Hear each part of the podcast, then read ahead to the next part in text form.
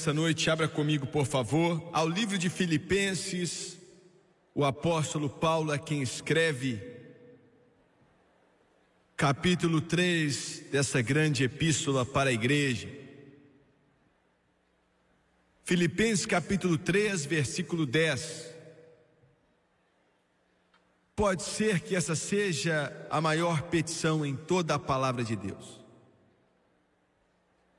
Paulo estava na prisão, preso por sua fé em Jesus Cristo. O César prometeu que iam exterminar totalmente qualquer um que seguisse o Galileu. Mas é algo estranho e eu quero que você me escute com atenção. Em todas as escrituras das epístolas, os cinco livros que João escreveu, os livros que Lucas escreveu, Atos e o livro que leva seu nome, aquele que Mateus escreveu, que Marcos escreveu, o que Tiago, irmão do Senhor, escreveu e o que Judas, o outro irmão do nosso Senhor, escreveu.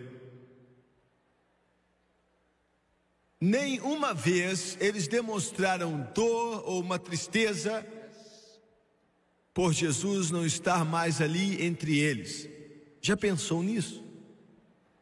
Porque na realidade ele era mais real para eles depois da ressurreição do que ele era enquanto ele andava na carne com eles na terra. Alguns de vocês dizem: Ah, se eu pudesse ter estado ali e vê-lo na carne, teria sido maravilhoso, mas agora ainda é melhor, porque ele diz que nunca te deixa e nunca te abandona. Paulo diz essas palavras. É uma oração. Ele diz para conhecê-lo. Pense nisso. Para conhecê-lo e a virtude da sua ressurreição e a comunicação das suas aflições, sendo feito conforme a sua morte. Quero pregar por alguns minutos nessa noite sobre o assunto a oração de Paulo na prisão. Abaixe sua cabeça, por favor. Pai Celestial, primeiramente queremos te agradecer por nos permitir estar aqui em Charleston, na Virgínia do Oeste. Agradeço por todas as pessoas que estão aqui. E eu peço que o Senhor venha nos ajudar a pregar tua palavra eu peço que o Senhor venha ungir as pessoas que estão assistindo pela televisão, para que eles possam ser abençoados, encorajados, fortalecidos e abençoe toda a alma aqui nessa noite. E eu peço que o Senhor nos ajude a não violentar a Sua palavra, mas dizer somente aquilo que Sua palavra declara. E eu peço em nome de Jesus, e todos dizem amém e amém preparando essa mensagem, Deus começou a me dar aquilo que eu acredito que Ele desejava que eu entregasse a você em meu coração. E eu vou dizer algumas coisas nessa noite que vão ser meio fortes. Eu vou dizer algumas coisas em relação ao povo da denominação, e falando disso eu falo dos batistas, presbiterianos, episcopais, metodistas. Eu te dou minha palavra que eu não vou deixar os pentecostais e os carismáticos de fora. E alguém falou assim: Ah, então você vai cobrir todos nós. Não, nessa noite eu vou dar um descanso para os católicos. Quem sabe?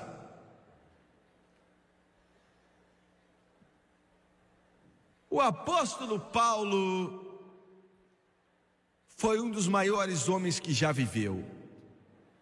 Foi criado na cidade de Tarso seus pais provavelmente tinham cidadania romana através de um dos generais romanos daquela época, que permitia que eles tivessem privilégios naquela época, que uma pessoa geralmente não tinha se não fosse um cidadão romano. Na verdade, os pais de Paulo deviam ser ricos, Possivelmente ele não sabia o que era trabalhar, como imaginamos, um trabalho pesado. Ele foi para Jerusalém quando era jovem e aprendeu aos pés de Gamaliel, um dos grandes professores judeus daquela época, Gamaliel. E o interessante aqui, em todas as visitas do mestre a Jerusalém, Paulo nunca o viu, nunca o conheceu, quando era jovem. Ele diz que era o Hebreus dos Hebreus, ele era o resumo do zeloso da lei. Fariseu, ele disse, irrepreensível. Eu quero que você pense nisso. Aqui estava o homem que era para ser o maior pregador da graça que o mundo conheceria, ainda assim, ele era irrepreensível na lei e a lei não podia salvar. E ele era tão intenso propagando essa lei e que as pessoas tinham que manter a lei, que ele literalmente declarou uma guerra sobre essa nova seita chamada seguidores de Cristo, seguidores do Nazareno, que depois passaram a ser cristãos. Paulo mesmo disse que era um blasfemador. Eu quero que você me escute. Alguns de vocês pela televisão, você passou por dias difíceis no passado. Alguns de vocês viveram vidas tão sujas, tão indecentes, tão obscenas, tão grosseiras, que chega a embrulhar o seu estômago, se você me permite usar essa expressão. Você pensa assim, Jimmy Swagger, se houvesse um Deus, ele não poderia me salvar, se houvesse um Jesus, ele não poderia me amar.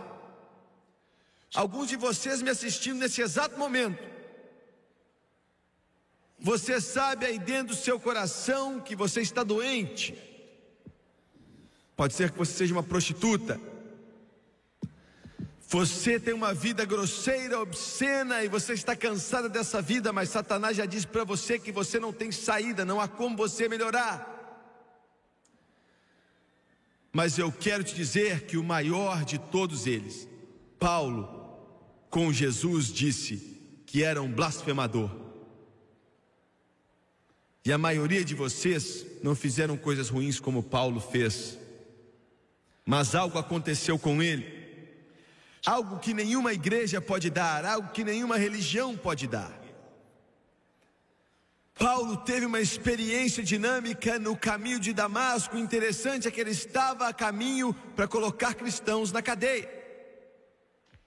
Ele estava no caminho para causar uma desgraça na igreja. Existem alguns de vocês aqui hoje que você nem sabe por que está aqui. Sua esposa finalmente perturbou tanto para que você pudesse calar a boca dela, você decidiu vir aqui.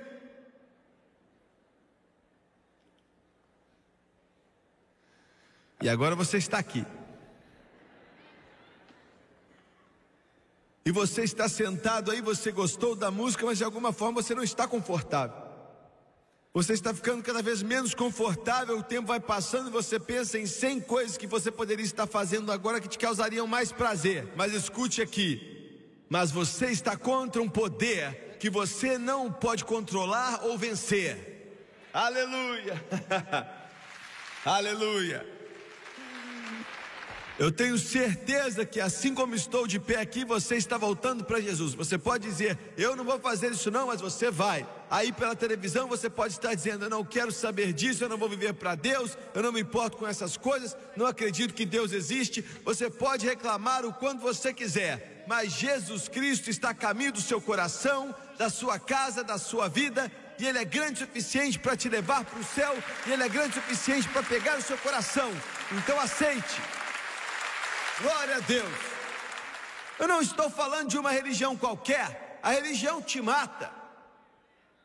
Eu não estou falando a respeito de algo frio, algo litúrgico, algo formal, é um método do homem. Eu estou falando do poder de Deus. Eu estou falando do poder que abriu o mar vermelho, que derrubou os muros de Jericó, que fez com que os leões não pudessem morder, e tirou o fogo das chamas para os filhos de Israel, e ele vai tirar o licor da sua vida, e as drogas da sua vida, e o poder do inferno da sua vida, e ele vai chegar e te alcançar aí onde você está, e vai mudar a sua vida e fazer com que vale a pena viver. Aleluia. Você tem que desculpar minha empolgação, faz uns 4, 5 dias que não prego. Jesus Muitas vezes pregamos um Jesus irreconhecível, um Jesus magro, um Jesus raquítico que não tem poder algum. Mas ele não é assim. Ele é o campeão dos campeões. Aleluia! Aleluia! E não existe ninguém que pode combatê-lo. E Mohamed Ali, se você está assistindo, no seu coração você sabe que Jesus é o campeão, ele nunca foi derrotado, ele é o primeiro, o último, o alfa, o ômega, o começo e o fim. Aleluia, aleluia. Maravilhosa graça, que som lindo que salvou um pecador como eu. Eu estava perdido, mas agora me encontrei. Eu estava cego, agora posso ver. Foi a graça que ensinou meu coração a temer, e pela graça eu acreditei. Eu não sei se está certo ou não, mas está bom demais. Aleluia. Sabe o que aconteceu com Paulo? Ele se juntou à primeira igreja batista.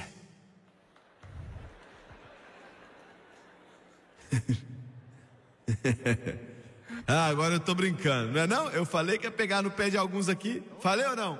Católicos podem ficar sorrindo agora, porque eu vou deixar vocês em paz aqui hoje.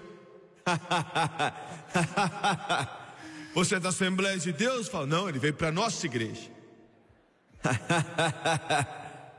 Os metodistas cruzam a perna e falam assim: vocês estão errados, eles estavam na nossa igreja.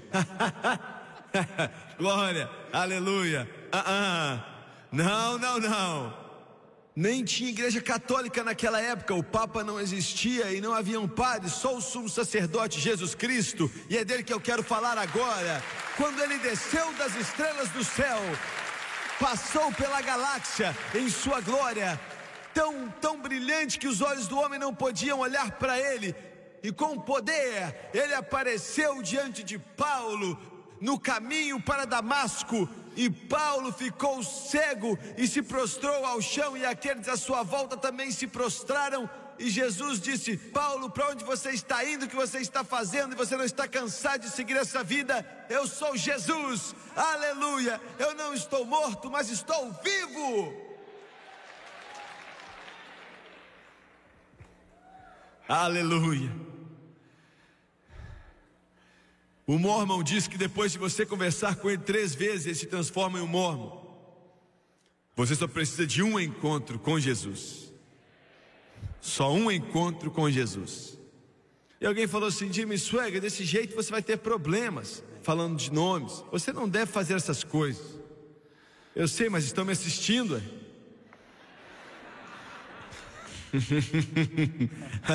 Aleluia.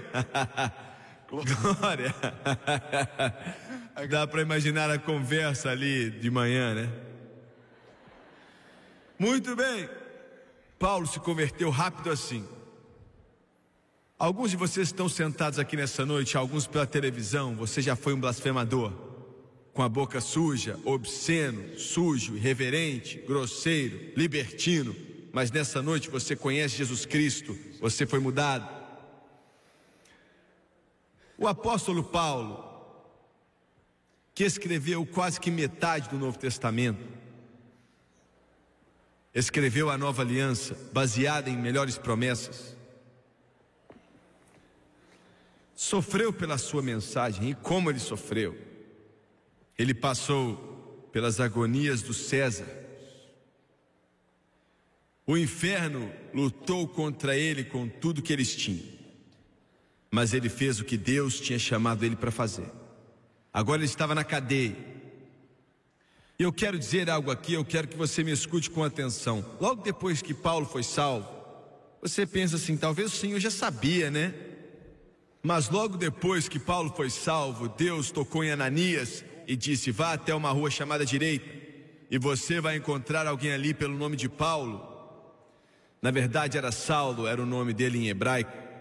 Ore por ele então, para que ele receba a sua visão de volta e ele vai voltar a ver, quer dizer, ser cheio do Espírito Santo, receber o Espírito Santo. Então ele disse: Diga a Paulo, olha que interessante, as grandes coisas que ele deve sofrer pelo meu nome. Isso é interessante, porque você acha que Deus podia dizer para ele: Olha, eu vou te dar grandes impérios, riqueza, fama e popularidade. Mas o interessante é que ele falou: fale para ele das grandes coisas que ele deve sofrer por causa do meu nome. Agora, senhoras e senhores, é assim até hoje. É a mesma coisa. Quando você vive para Jesus e toma sua cruz, vai haver uma batalha, mas vai ser a maior vitória também que você já conheceu em toda a sua vida, é verdade? Paulo, esse homem que poderia ter aconselhado César, poderia ter sido um dos maiores intelectuais da sua época. Paulo que entendia tudo que era estudado pelos gregos, que leu o que Sócrates escreveu, o que Aristóteles e também o que Plutão escreveu. Esse homem que era brilhante, esse homem que literalmente era cheio do conhecimento desse mundo, diz que considerou tudo como perca, considerou como se fosse esterco, como se fosse lixo, para conhecer somente a Jesus, só conhecer a Jesus. Agora, ele estava na cadeia, e alguns estudiosos dizem que ele estava na prisão, foi a primeira vez que ele estava preso, depois foi solto. Alguns dizem que ele estava em uma casa nessa época e tinha alguns vigias ali, mas ele não era muito bem guardado. Alguns até dizem que ele estava em uma prisão romana, conectado a um soldado romano, mas seja de qualquer uma das formas, não era algo confortável. E em uma dessas prisões, Paulo faz uma oração, algo interessante. Aprendemos muito com o que ele não pede, assim como aprendemos com o que ele pede. Interessante foi que ele nunca pediu para ser liberado da prisão. Obviamente ele foi liberado, ele pensou até que iria morrer, mas chegou a viver mais alguns anos. Ele nunca pediu para sair da prisão, ele nunca pediu para que vingança viesse sobre seus inimigos, ele nunca pediu para que o César morresse, ele nunca pediu que ninguém tivesse pena dele, nem nada disso. Foi uma oração estranha, na minha opinião, Paulo até podia ter pedido para ser liberto da prisão, mas não foi isso que ele fez. Ele fez essa oração. É uma oração que eu e você devemos usar como modelo para o nosso espírito. Primeiramente, ele disse: para conhecê-lo. Eu quero que você pense nisso. Para conhecê-lo. Essa era a oração dele. E é claro que aqui ele estava falando de Jesus, conhecer a Jesus. Pare para pensar. Aqui estava um homem fazendo essa oração, como eu disse, que escreveu quase que metade do Novo Testamento, escreveu a nova aliança, recebeu revelação de Deus como nenhum outro homem já recebeu revelação de Deus, a não ser Moisés e diz que viu coisas que não se pode mencionar aqui na terra, que ele foi ao terceiro céu. Esse é um homem que viu os mortos ressuscitando, que viu os olhos dos cegos sendo abertos, expulsou demônios. Esse homem era que o diabo tinha mais medo dele do que qualquer outro ser humano na face da terra, e é interessante que ele faz essa oração para conhecê-lo. Você pode dizer, Jimmy Swagger, eu não entendo. Se há um homem no mundo que conhecia Jesus, era Paulo, é verdade. Mas veja bem, Jesus, você vai me entender. Alguns de vocês, quando vocês jogam esse dado naquela mesa verde de aposta lá em Las Vegas, o Atlantic City, ou quem sabe em Bahamas, e talvez, quem sabe, os dados caem bem. E quem sabe o sonho dos sonhos, visões das visões, você vê e você enche o seu bolso de dinheiro. Não importa, até quando você faz isso uma vez na sua vida, como uma mulher outro dia que colocou uma moedinha de 25 centavos em uma máquina em Atlantic City e ficou rica, ganhou quase um milhão de dólares. Ainda assim, existe um vazio dentro de você. Você pensar se eu conseguisse aquilo, ia me trazer satisfação, mas não é assim. Entenda. Você pensar se eu pudesse fazer isso aqui da forma que eu queria, seja o que você quiser. Olha, eu, alguém me per, alguém perguntou, o homem mais rico dos Estados Unidos outro dia, perguntaram, Senhor Forbes, quanta terra você quer? E ele disse, só aquela que está perto da minha.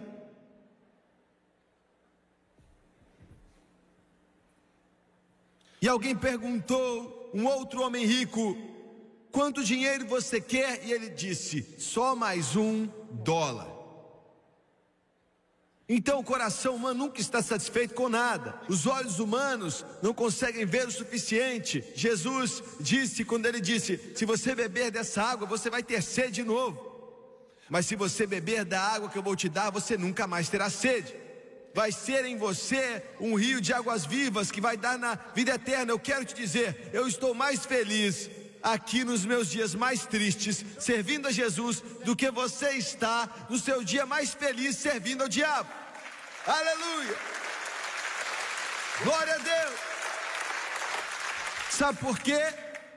Porque os poços desse mundo secam, mas quando você se conecta naquela fonte de glória, ah, ela nunca seca, você vai sempre recebendo e recebendo e bebendo desse poço, e Jesus é literalmente inescrutável, você sabe tudo dele e ainda não conseguiu nem chegar perto da sua plenitude.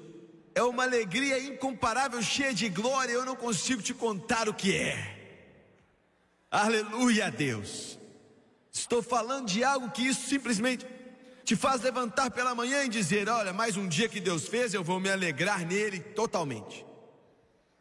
Glória a Deus. Alguém diz assim: me segue, eu sou cristão, sou parte de uma igreja, ensino a escola dominical, sou religioso, eu dou um dólar todo domingo, eu faço isso, e eu não tenho o que você está falando. Aí está o seu problema.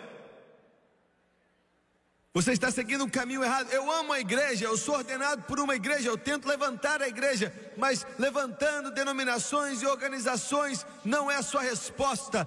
Paulo não diz para conhecer a igreja católica, ou a igreja batista, ou a igreja pentecostal, ou a igreja metodista, mas ele disse para conhecê-lo.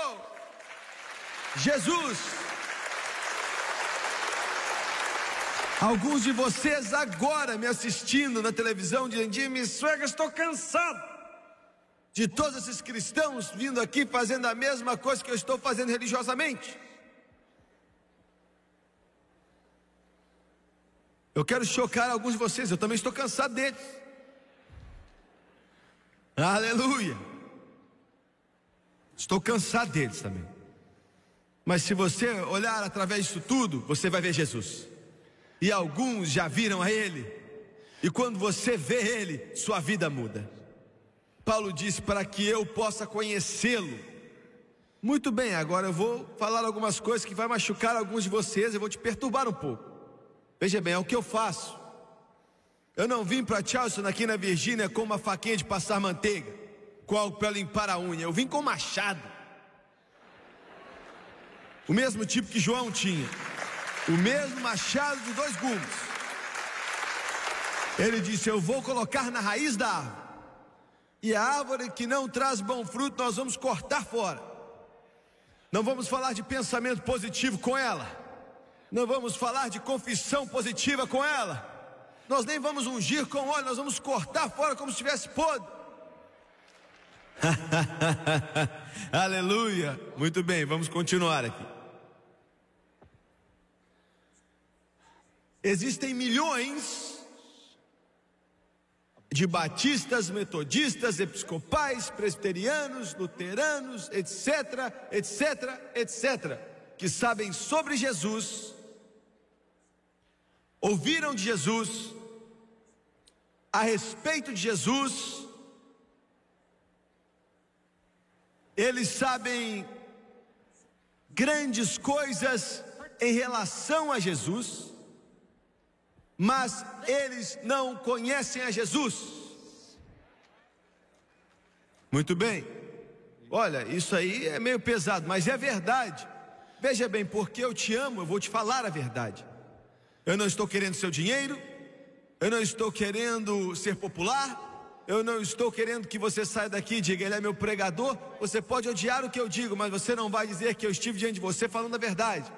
Você sabe de Jesus, você sabe a respeito de Jesus, em relação a Jesus, coisas a respeito de Jesus, mas escute, Você não sabe de nada a não ser que você conheça a Jesus em pessoa e conhecê-lo. E você pode dizer assim: você quer dizer que nenhum batista ou metodista ou presbiteriano? Não, não foi isso que eu disse. Eu disse que existem milhões que não conhecem. Alguns conhecem e alguns não. Muito bem. Metade do povo aqui já está bravo comigo. E vocês pensam que pentecostais e carismáticos, vocês são os melhores, não é? Só porque eu sou pentecostal? Eu falei de boa com eles aí porque não são da minha denominação, mas vocês são. Aleluia.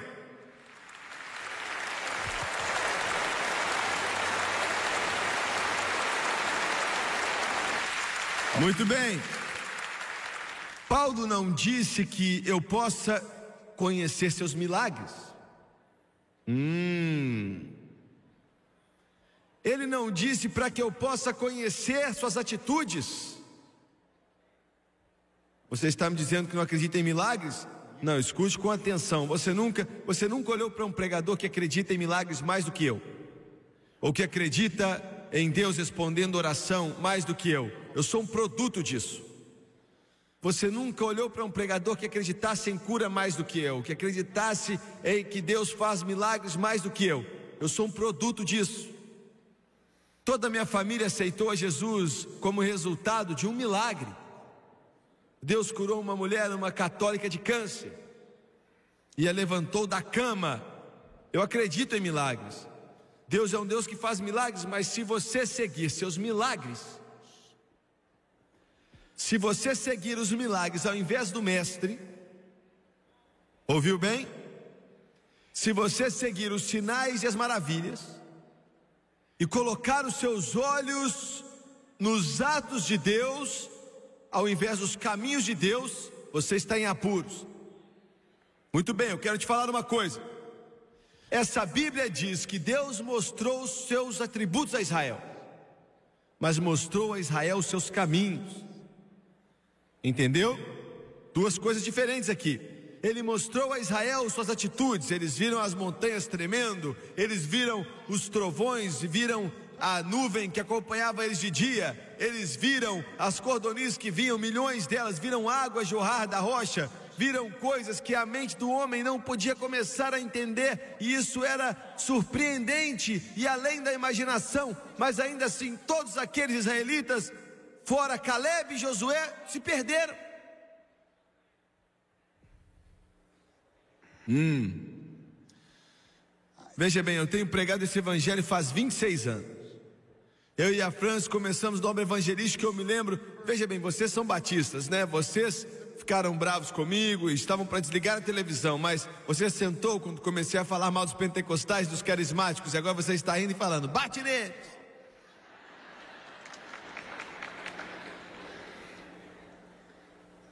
Quando eu e a Francis começamos na obra evangelística, olha, o negócio era cair para trás. Você está falando que não acredita quando as pessoas caem? Sim, eu acredito sim. É claro que acredito, mas não acredito todas as vezes que você vai para a igreja. Uma hora ou outra alguém vai pisar em você.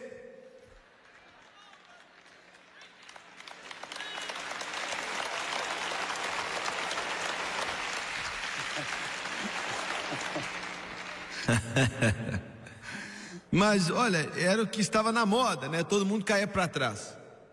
Eu não planejei isso aqui, mas parece que o Espírito Santo achou que eu tinha que falar disso, então eu vou falar um pouco aqui. E logo depois, eu vou deixar o pessoal aqui meio chateado agora também. Era o crescimento de pé.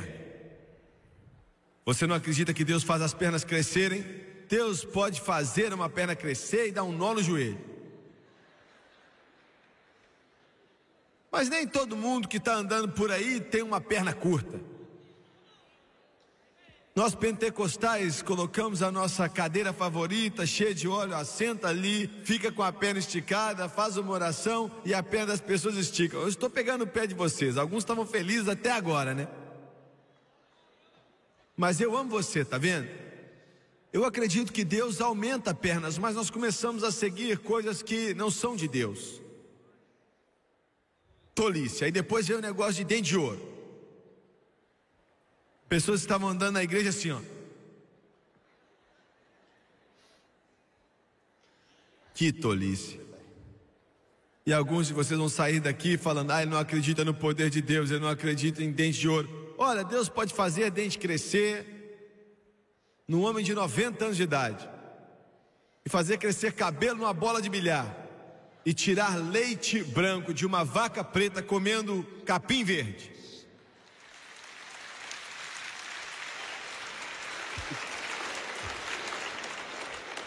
Mas eu estou falando de algo que Deus faz, mas se você colocar os seus olhos naquilo e sabe a sua vida imergida naquilo, você vai ficando cada vez mais fraco. Coloque seus olhos em Jesus. Se você nunca ver um milagre, você é salvo pelo sangue do Cordeiro e você está a caminho do céu, lavado pelo poder do sangue. É isso que eu estou tentando te falar. Não coloque seus olhos nos sinais, nas maravilhas. Se Deus fazer, ótimo. Pregadores, ó jovens, me escutem. Se você impor as mãos sobre eles, eles não caírem para trás no chão. Se você não ver milagres acontecendo, não fique desencorajado. Continue pregando a palavra, acreditando em Deus. Aleluia.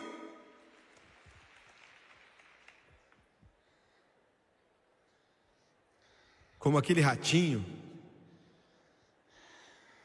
que foi solto em um cômodo onde tinha acabado uma festa. Garrafas de cerveja no lugar, e algumas estavam abertas, e um ratinho pequenininho. E ele começou a beber um pouco de uísque. Quanto mais ele bebia aquela cachaça, mais ousado ele ficou, até que ele foi, se levantou e disse: Traz esse gato pra cá.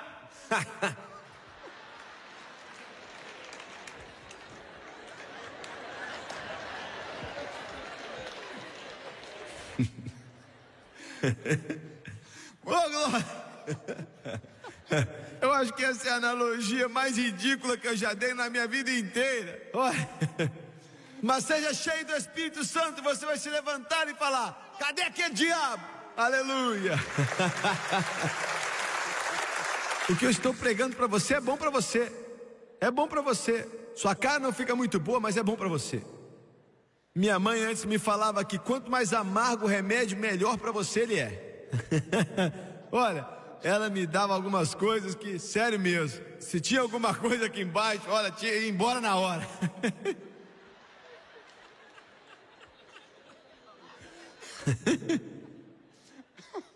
Era como o pregador que levou, ele estava indo para dramatizar o seu sermão, né? Colocou uma garrafa de Clorox ali, vocês daqui não sabem nem o que é isso, né? Mais uma.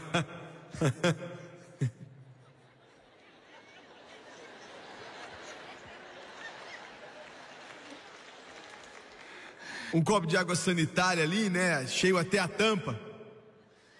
E E ele jogou um verme ali, aquele verme morreu na hora, morreu na hora. E ele né, se levantou sabendo que a ilustração foi boa, né? E perguntou para a igreja assim: E o que isso te ensina? E um dos rancheiros lá do Texas levantou e falou: se você beber esse tipo de uísque, você não vai ter verme.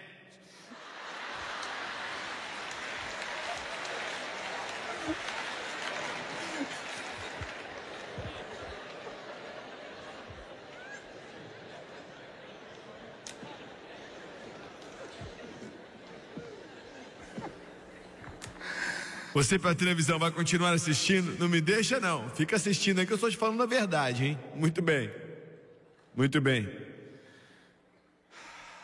Paulo disse para conhecê-lo.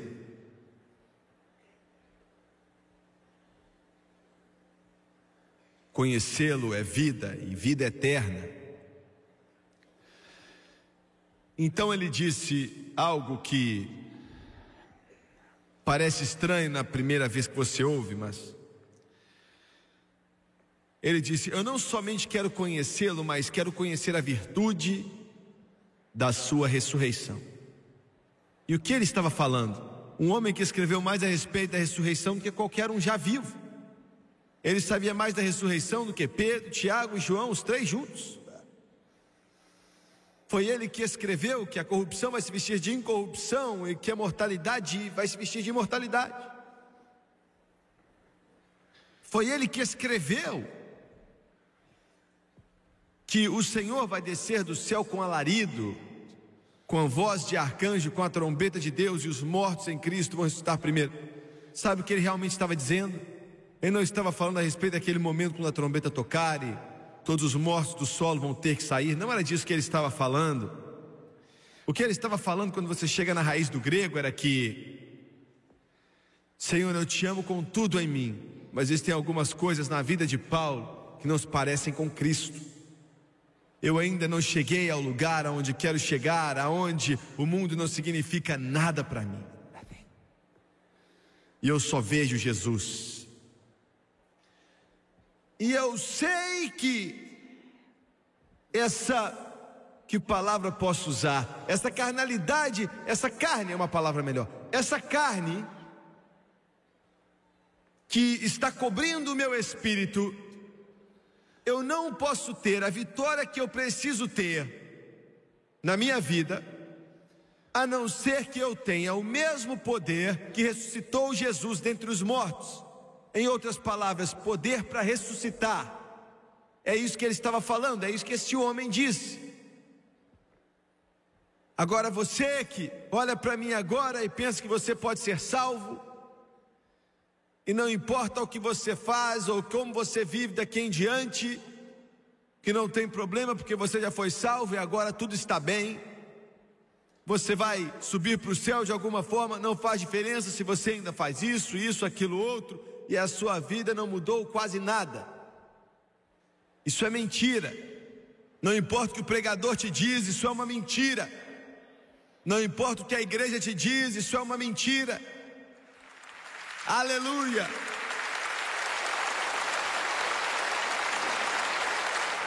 Se o Evangelho de Jesus Cristo não muda a vida do homem, não vale nada, mas muda. O homem passou aqui alguns instantes atrás e olhou para mim com lágrima nos olhos e disse: Jimmy Swagger, eu não passo na porta de uma igreja fazia 20 anos, vivendo uma vida no pecado mais sujo que você pode imaginar, mas sentado na frente daquele televisor, Jesus me pegou e mudou meu coração, mudou minha vida, e é disso que eu estou falando aqui. Faz com que o bêbado fique sóbrio, faz com que a prostituta fique santa, e faz com que os lares quebrados sejam sarados. Esse é o poder que eu estou falando aqui. Poder. Paulo disse: Eu quero esse poder. Eu quero de uma forma que pensamentos ruins não passem na minha cabeça. Eu quero de uma forma que a carne, que fede nas narinas de Deus, venha usurpar a autoridade sobre o meu espírito. Pois lembre-se que ele mesmo escreveu: o espírito está pronto, mas a carne é fraca. Eu quero esse poder. Agora, olha, você tem uma atitude assim e você é indominável. Ninguém pode parar. Entendeu? O inferno não consegue te parar. Alguns de vocês aqui, vocês têm problemas com, olha, eu vou falar sério, estou falando com um cristão. Você tem problemas com uma vontade dentro de você que é suja e é pervertida e é totalmente desprezível. Você não quer que ninguém saiba, mas existe. Desejos. Isso queima em você. Bem à noite em seu coração, você se pergunta: Deus, é possível vencer isso? Alguns de vocês aqui foram salvos, eu vou chocar alguns de vocês, mas você grita com todo o nervo dentro de você, quer beber.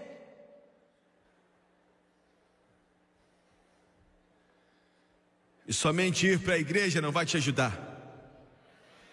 Você precisa do mesmo poder que ressuscitou Jesus Cristo dentre os mortos. Aleluia. Glória. Mas é o que o Evangelho faz, ele pode fazer isso.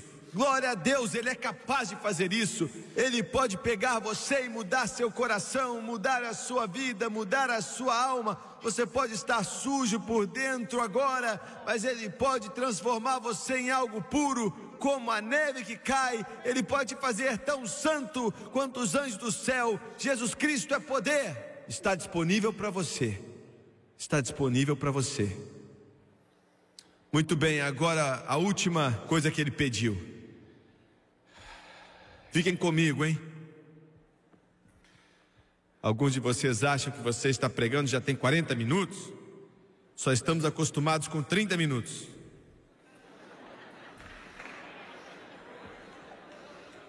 Sermões de missões. Ah, eu não tenho sermão, eu tenho uma mensagem. Vem de Deus.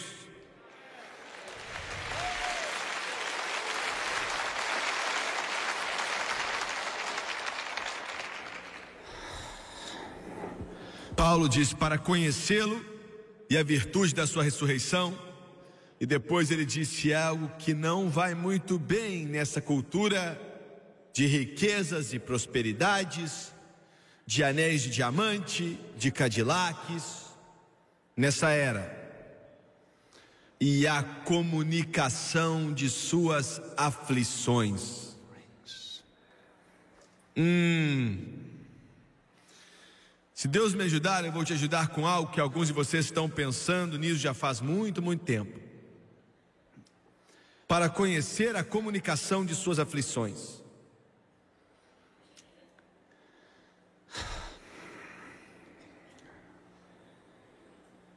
Estávamos no estúdio de televisão outro dia lá em Baton Rouge. O Mark Bontaine estava lá de Calcutá. Ele vive em Calcutá já faz 30 anos.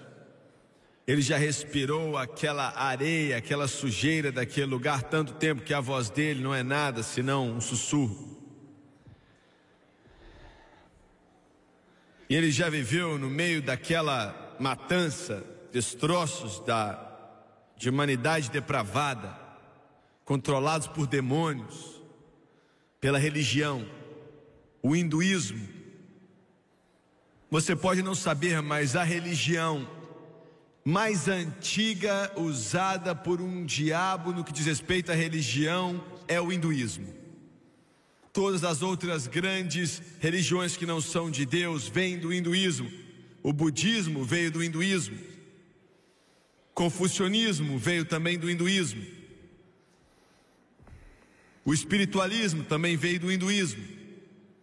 E é fatal vem com agonia, vem com prisões e trevas. Ele já construiu mais de 40 igrejas só em Calcutá. Me ligou outro dia, um pouco depois do sol nascer, estava maravilhado. E disse: Jimmy Swagger, me deixaram abrir o hospital de novo. Os comunistas tinham fechado. Mas ele disse: depois de perseverar e orar, abrimos de novo doutores que estão ali cheios do Espírito Santo. Alguns de vocês não sabem do que estou falando, vocês não entendem. E ele aplicou para construir uma igreja e disseram que ele não podia construir. A igreja dele está lotada, cabem 600 pessoas, vão enchendo, vão enchendo, vão enchendo. E ele me perguntou: Você pode me ajudar a construir uma nova? E eles falaram: Você não pode construir. E ele perguntou: Você deixa eu construir uma escola? Aí eles falaram: sim, a escola você pode, isso você pode fazer. E outro dia ele me disse: você pode me dar 300 mil dólares? Porque ele disse: um cômodo naquela escola vai caber duas mil pessoas.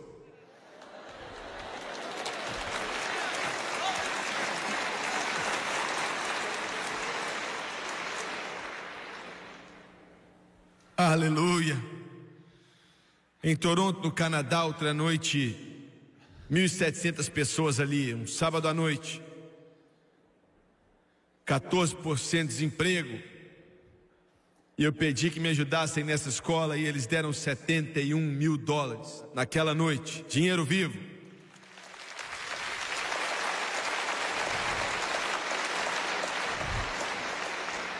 Obrigado, Canadá. Obrigado, Canadá. E eu vi ele ficar sentado naquele estúdio, dentro daquele estúdio, bem no palco. As câmeras estavam ligadas. A Francis disse, querido, em meio à programação, ela disse: Eu acho que temos que orar pelo Mark. E de repente ele chorou. Eu não estou falando pouco, eu estou falando de soluçar.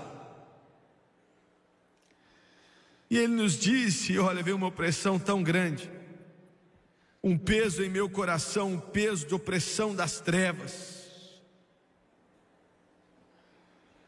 que quase que me arrebenta. Nos últimos dias, tem sido como se eu não pudesse fazer nada. Eu me sinto desamparado. Não podemos fazer isso. A luz está apagando na Índia. E eu tenho que andar rápido. O sol está se pondo, o comunismo está chegando ali. E eu preciso construir essas igrejas.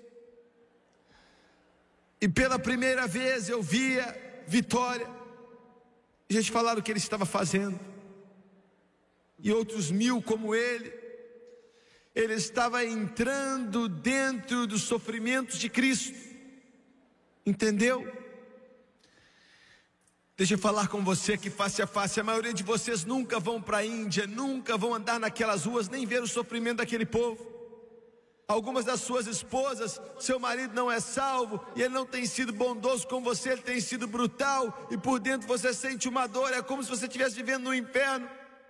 E você diz, Jimmy Swagger, será que tem que ser assim? Sim, é a comunicação de suas aflições não há uma outra forma de salvá-lo. Não me entenda mal, Jesus pagou pela nossa redenção, mas para ganhar esse mundo, para ganhar pessoas para Deus, você só pode fazer isso através de comunicar de suas aflições.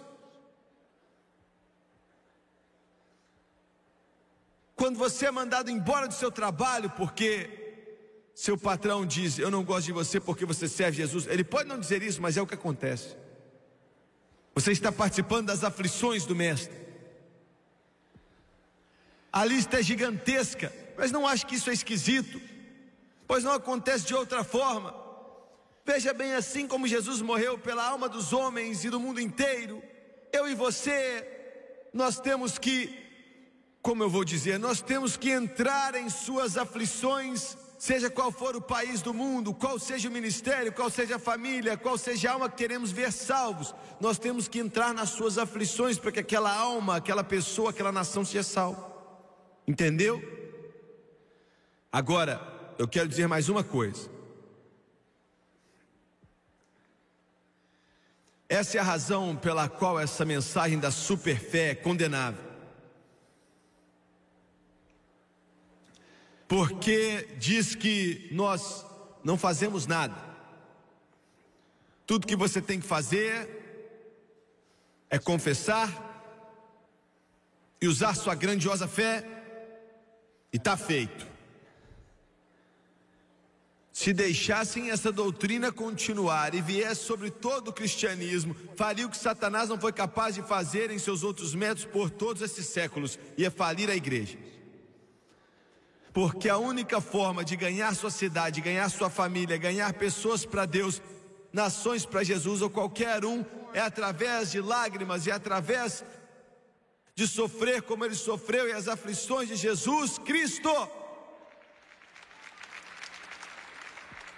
Você pode se levantar e confessar que o seu marido, a esposa ou filho é salvo até seu cabelo ficar branco e não vai fazer nada demais. Não é até que você vá diante de Deus chorando bastante e você sinta como se o seu coração, se você me permite usar essa expressão, fosse sair da sua boca. Até que isso aconteça, você não vai ver os salvos.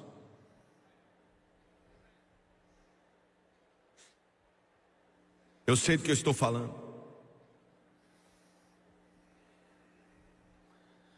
É a comunicação de suas aflições. Eu estava eu estava em Normandy outro dia, na França. Estava meio frio. Ano passado, em dezembro. Tinha acabado de vir do Egito. E eu entrei em uma das igrejas ali no sul da França, com mais de mil anos de idade.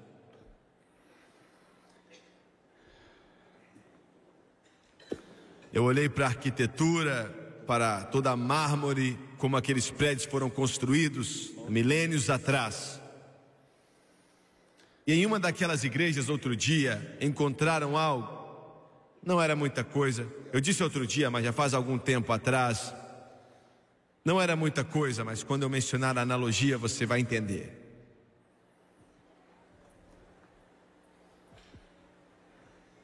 Estavam lendo em alguns dos mais antigos dos arquivos de muitos séculos atrás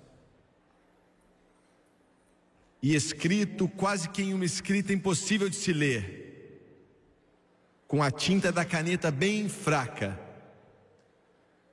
O orador da cidade escreveu as seguintes palavras: Pago.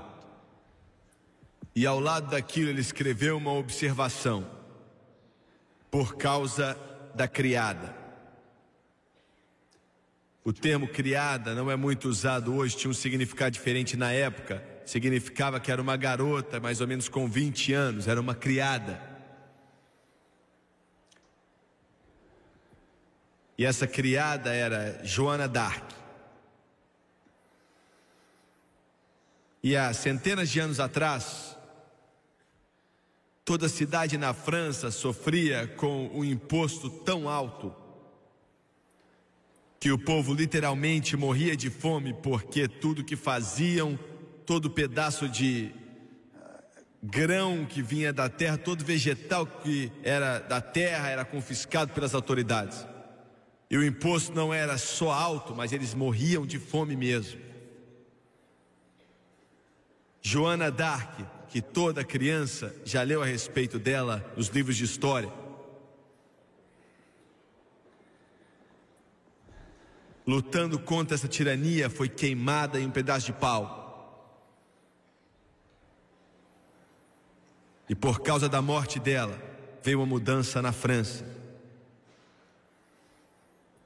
E nos livros daquela pequena vila, a dívida foi paga e com palavras grandes, com letras grandes, escreveram: Pago por causa da criada.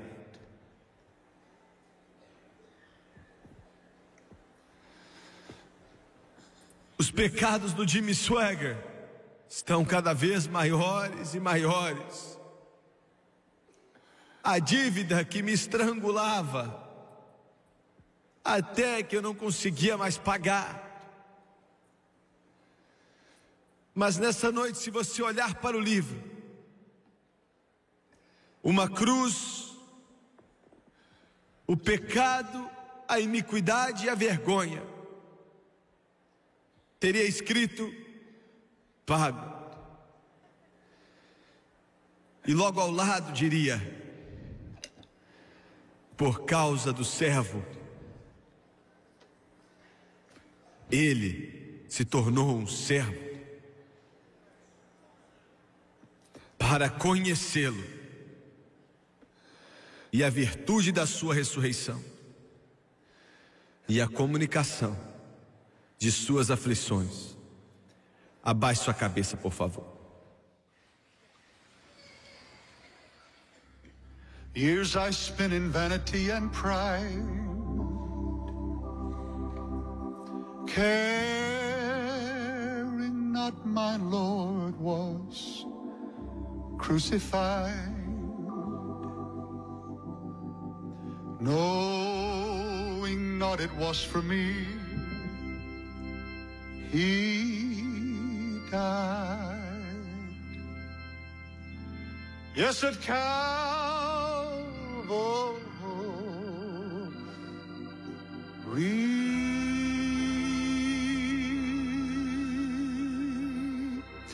Mercy was there in grace was free.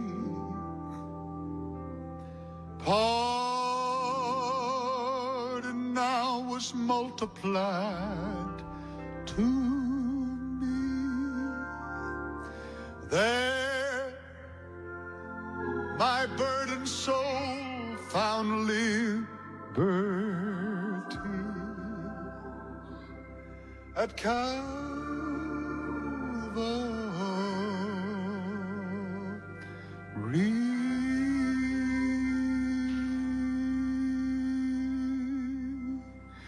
Jesus, eu te amo. Deus, querido, querido Pai Celestial. Aleluia. Venha se mover nesse lugar, nessa noite. Como aquele apóstolo da graça disse há tanto tempo atrás, para conhecê-lo e a virtude da sua ressurreição e a comunicação de suas aflições, de cabeça baixa e olhos fechados. Eu não conheço os corações das pessoas aqui nessa noite. Eu não conheço você pela televisão que você precisa, mas meu Deus sabe de todo pensamento e Ele sabe de todo clamor da sua alma. Agora me escute com atenção. A não ser que você tenha que sair do seu lugar, eu não quero que ninguém fique se movendo. Quantos aqui nesse lugar dizem Jimmy Swagger? Escute com atenção. Sou religioso. Sou membro de igreja. Se você é. Já passei por todos os processos. Mas eu não acho que realmente conheço a Ele. Conheço a respeito dele, já escutei falar dele, sei coisas a respeito dele, coisas que ele fez, mas eu realmente não acho que eu o conheço.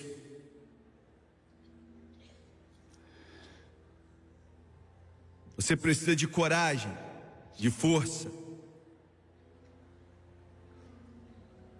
Mas se você disser em seu coração, eu quero conhecê-lo, eu quero conhecê-lo, eu quero conhecê-lo como nunca conheci antes, Jimmy Swagger. Quantos aqui nesse lugar hoje podem levantar a mão e dizer: Não estou vivendo bem, não estou vivendo da maneira correta, e eu quero o poder da ressurreição dele que pode me libertar? Levante sua mão. Levante a mão. Eu não estou vivendo bem, preciso de oração. Não importa quem você seja. Levante a mão. Eu não vou te envergonhar. Estou vendo suas mãos. Estou vendo você levantar a mão, obrigado. Aqui na arquibancada, quantos podem levantar a mão? Continue levantando, obrigado. Até lá em cima, muito obrigado. Continue levantando a mão. Ore por mim, ore por mim para que eu possa conhecê-lo. Não estou vivendo bem, pregador. Estou vendo sua mão se levantar. Até lá atrás, continue levantando.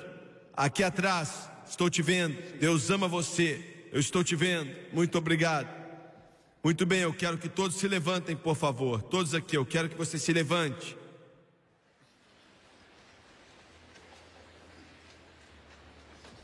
Jesus, eu te amo.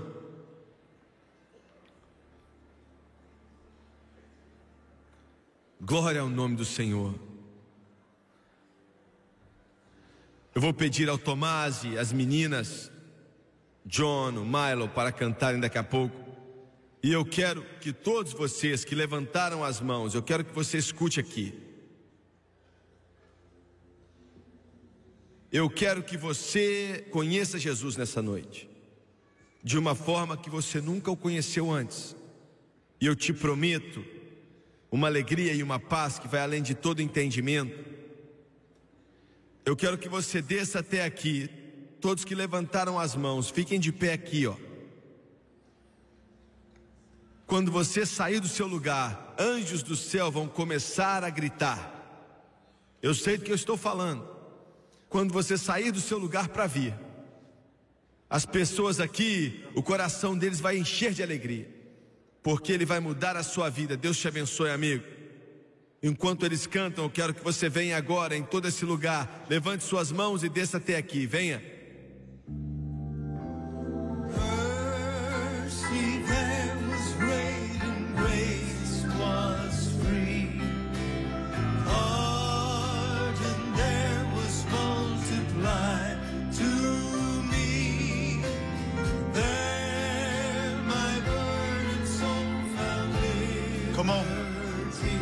On, that's it. Come on. He loves you. Come on tonight. Come on. Mercy there was great and grace was free. Pardon there was multiplied to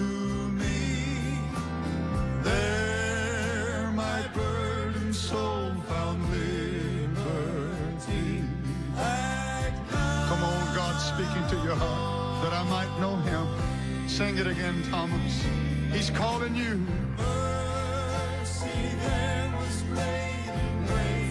Jesus loves you. Come on down these aisles. He's waiting for you as he was waiting for the Apostle Paul. There my burdened soul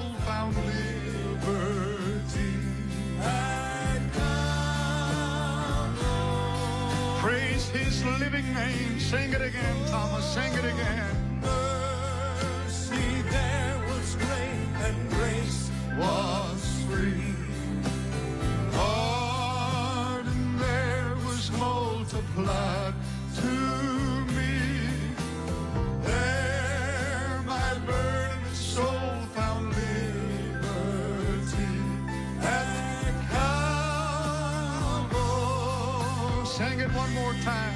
Spirit of God is moving. Mercy there was great and grace was free. Pardon there was multiplied to me. There my burdened soul found liberty at Sing it again. I feel it. I sense it. Sing it again.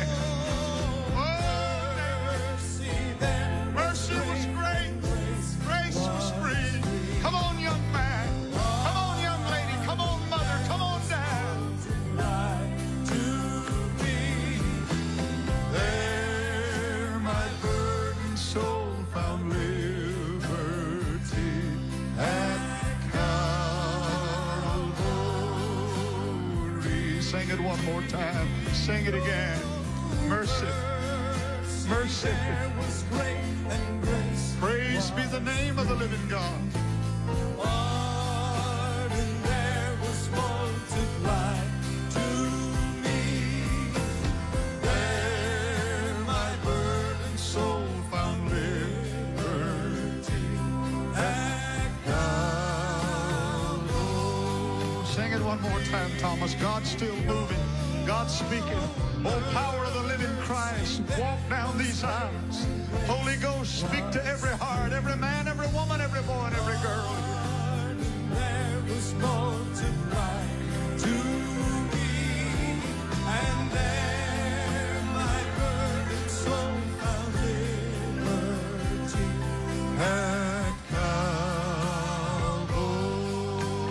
Calvary. Sing it again, sing it again.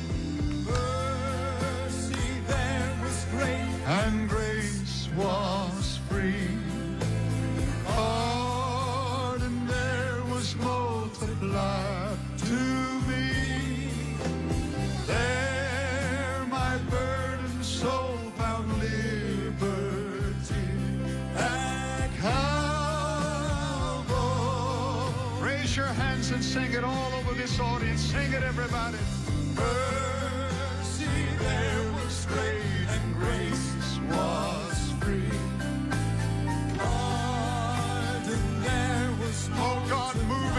Place with power.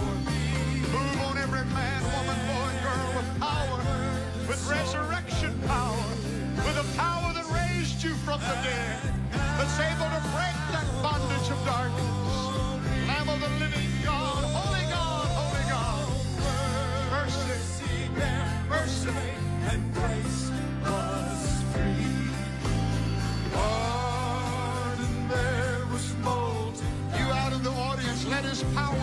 your heart.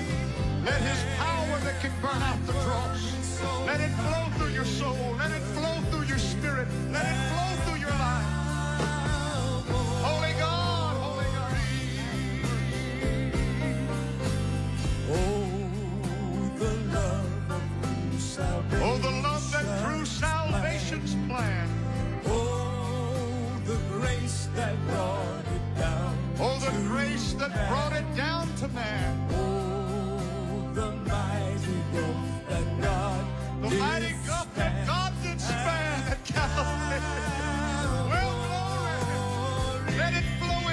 Saint of God. Let it fill your soul. mercy there was great and gracious. was free. Pardon there was multiplied to me. There my burdened soul found liberty at Calvary. Sing it again. Everything is through the blood. Everything is through Calvary. The Holy Ghost comes through Calvary. Victory comes through Calvary. Healing comes through Calvary. Deliverance comes through Calvary. There was To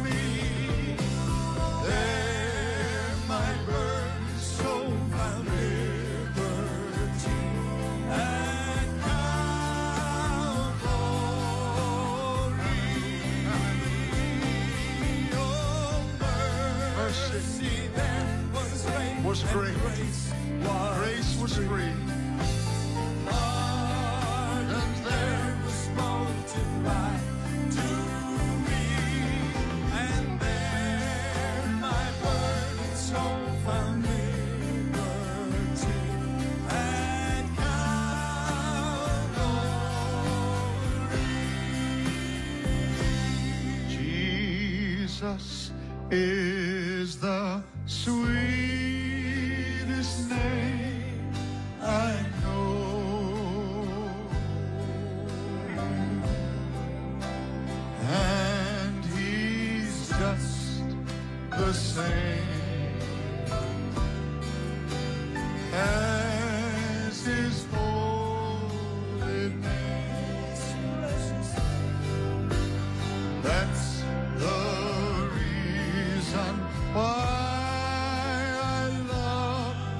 your hands and sing it, congregation. Sing it, sing it with love. Sing it all over this place. For Jesus is the sweetest name I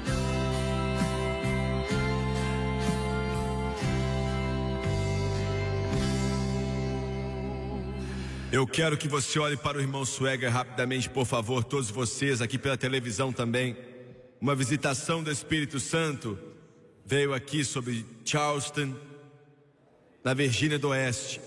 E eu não tenho a menor dúvida, em sua casa, no seu quarto de hotel, onde quer que você esteja, o Espírito de Deus também está aí. Você sentiu, alguns de vocês nunca tinham sentido antes, mas você sentiu e vem de outro mundo e muda a sua vida.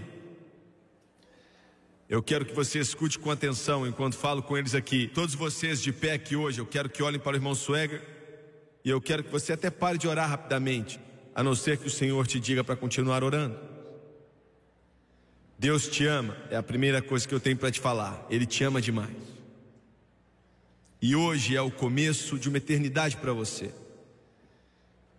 Não há como você vencer sozinho, vou ser bem sincero com você. Existem muitos problemas no caminho. Existem muitos obstáculos. Mas segure-se nas mãos de Jesus e você vai vencer. Pois como Janet cantou nessa noite, Jesus está vivo e muito bem. Aleluia. Agora eu quero te pedir para entregar o coração a Ele, para entregar sua vida, sua alma, seu espírito para Ele. Eu quero te pedir para dar tudo que você tem a Ele. Quero te pedir para entregar essa garrafa de cachaça para Ele. Cigarros, drogas, luxúria, sujeira. Ele vai colocar no lugar certo, que é o inferno. Aleluia. Eu quero te pedir para dizer: Jesus, sozinho eu não consigo, mas eu estou me juntando a você. E eu vou até o fim. E eu creio que você está sendo sincero. Acredito que você pela TV também vai ser sincero. Creio nisso. Abaixe sua cabeça, por favor, e feche seus olhos. Eu vou fazer a oração do arrependimento e eu quero que você repita comigo. Eu quero que você creia de todo o coração.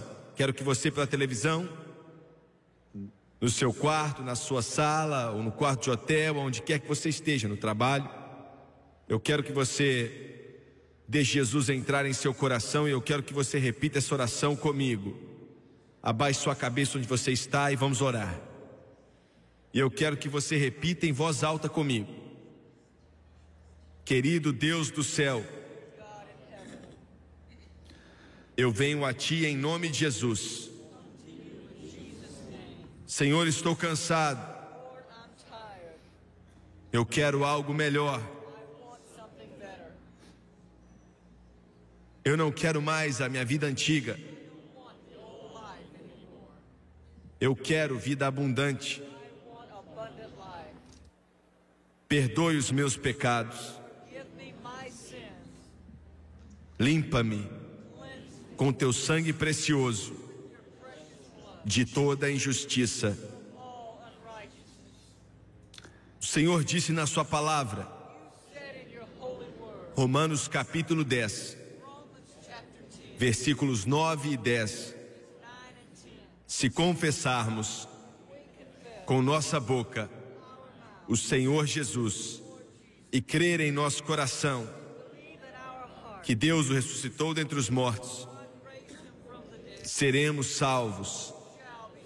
Então agora eu te obedeço com a minha boca diante desse povo e do Deus dos céus. Eu confesso Jesus Cristo em meu coração. Eu creio que Deus ressuscitou a Jesus dentre os mortos e ele vive.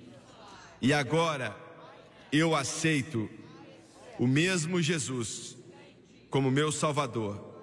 Vou servi-lo, vou amá-lo, vou obedecê-lo e de acordo com Sua palavra, nesse instante, minha vida antiga se foi.